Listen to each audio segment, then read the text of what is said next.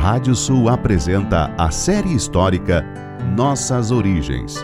Um recorrido desde os primórdios até o tempo dos nossos tataravós. Com Martim César Gonçalves.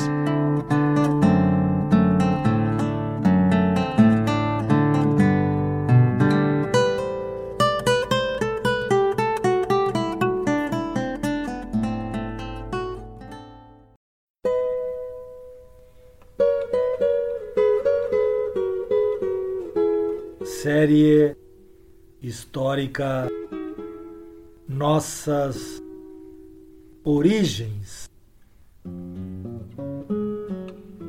Da savana africana até a pampa ameríndia. Capítulo de hoje: Os padrões lusitanos e a rota das Índias. Durante a vida do infante Dom Henrique, o navegador, que morrera em 1460, as embarcações portuguesas haviam chegado até a atual Serra Leoa.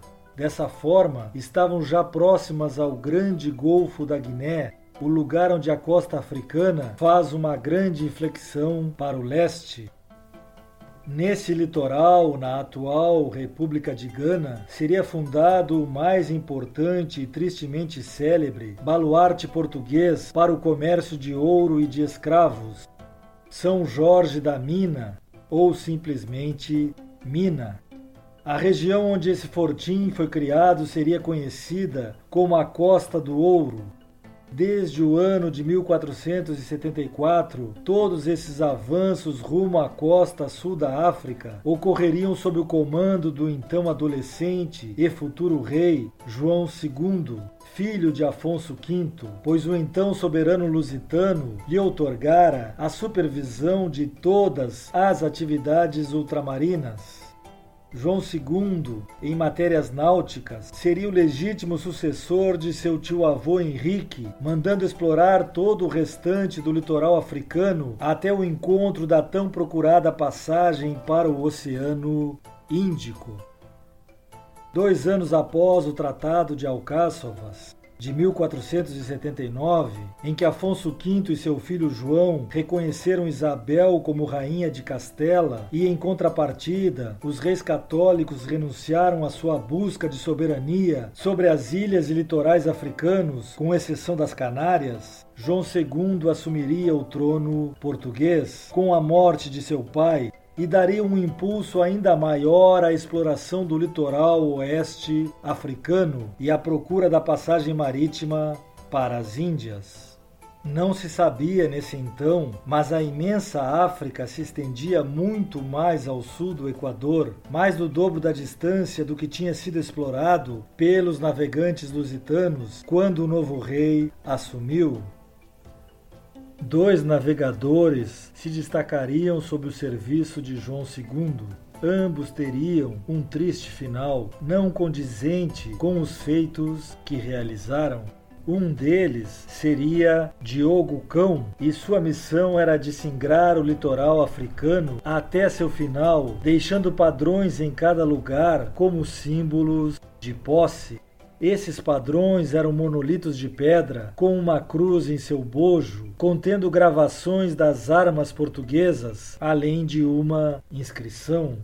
Sua frota partiu do rio Tejo em 1482 e em meados de 1483 chegou até o rio Zaire, atual Congo, já ao sul do Equador. Na desembocadura desse rio, ele colocou um padrão e depois remontou um pequeno trecho de suas águas, buscando contato com os nativos do reino do Congo.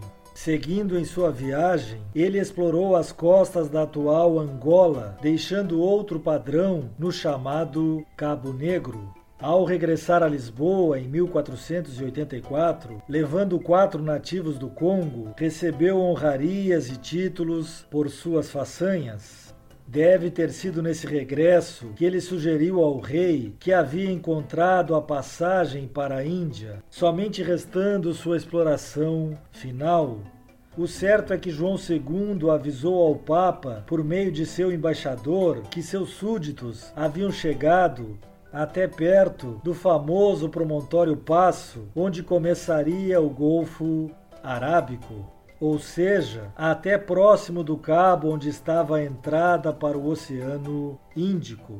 Diogo Cão faria uma segunda viagem, explorando a costa africana até a atual Namíbia, onde descobriria que a costa seguia teimosamente se estendendo por mais centenas de quilômetros para o sul. Rendido pela extensão africana, acabou deixando um outro padrão no Cabo Cross, na atual Namíbia, lugar mais longe ao qual parece ter chegado.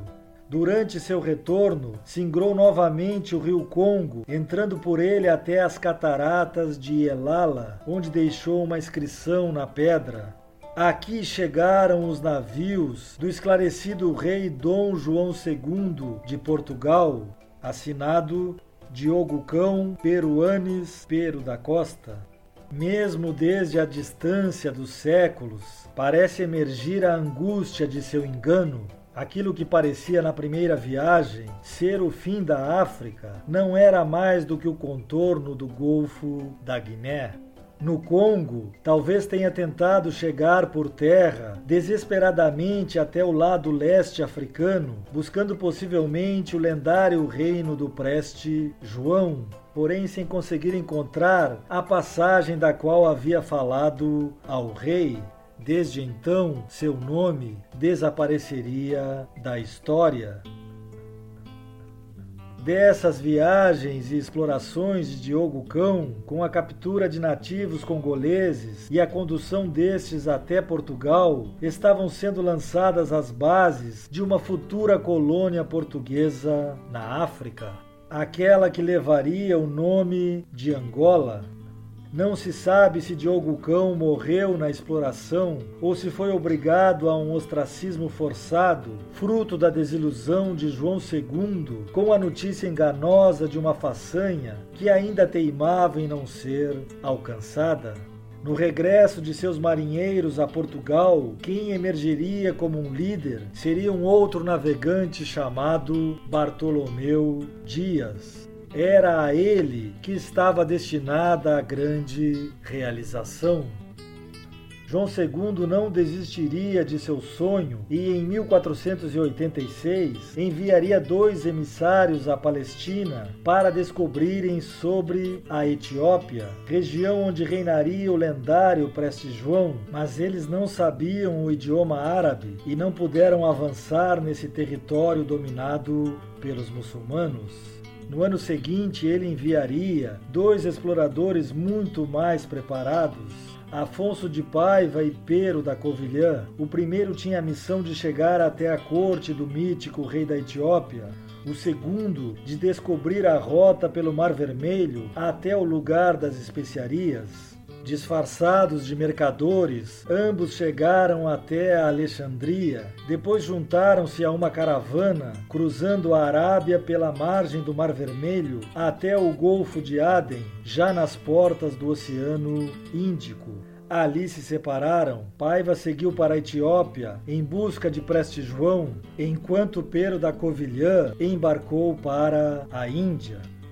Em 1488, este último chegou a Calicut e lá descobriu muito sobre como funcionava a rota das especiarias. Ali ele aprendeu sobre o Ceilão, chamado então de Taprobana, como seria conhecido no poema de Camões. Dali vinha a canela, da Malásia vinha a noz moscada. Também visitou Cananor, Goa e Hormuz, na costa do Malabar. No ano seguinte, visitou a costa oriental da África até Sofala, no atual Moçambique, já bem no sul do litoral leste africano, em frente à grande ilha de Madagascar toda a rota árabe e hindu que levava as especiarias até o Mar Vermelho, Nilo e Mediterrâneo, onde os venezianos e genoveses as comercializavam para a Europa, fora registrada por ele. Afonso de Paiva não conseguiu completar sua missão, morrendo antes do encontro que deveria ter com Pedro da Convilhã na cidade do Cairo. Já este, no dia 31 de janeiro de 1491, encontrou dois judeus que haviam sido enviados por João II, o rabino da cidade de Beja e um outro de nome José de Lamego. Esse encontro se deu junto às portas da cidadela egípcia do Cairo. Dessa forma, seus valiosos relatos chegariam à corte do soberano português. Diogo Cão e Bartolomeu Dias por um lado, Pero da Covilhã por outro, faltava então muito pouco para que as rotas marítimas europeias até a Índia fossem completadas. Pero da Covilhã, com sua missão terminada, ficaria vivendo na corte de um soberano etíope, suposto descendente do rei cristão Preste João das lendas antigas. Ele, inclusive, escreveria um relato publicado em Lisboa em 1540 com o nome Verdadeira Informação das Terras do Preste João das Índias. Sobre as descobertas do navegador Diogo Cão e sua dramática busca de uma passagem para o Oceano Índico, Fernando Pessoa escreveu o poema Padrão. O esforço é grande e o homem é pequeno. Eu, Diogo Cão, navegador, deixei este padrão ao pé do areal moreno e para adiante naveguei. A alma é divina e a obra é imperfeita. Este padrão sinala ao vento e aos céus que da obra ousada é minha a parte feita. O por fazer é só com Deus e ao imenso e possível oceano ensinam estas quinas que aqui vês, que o mar com fim será grego ou romano, mas o mar sem fim, o mar sem fim é português.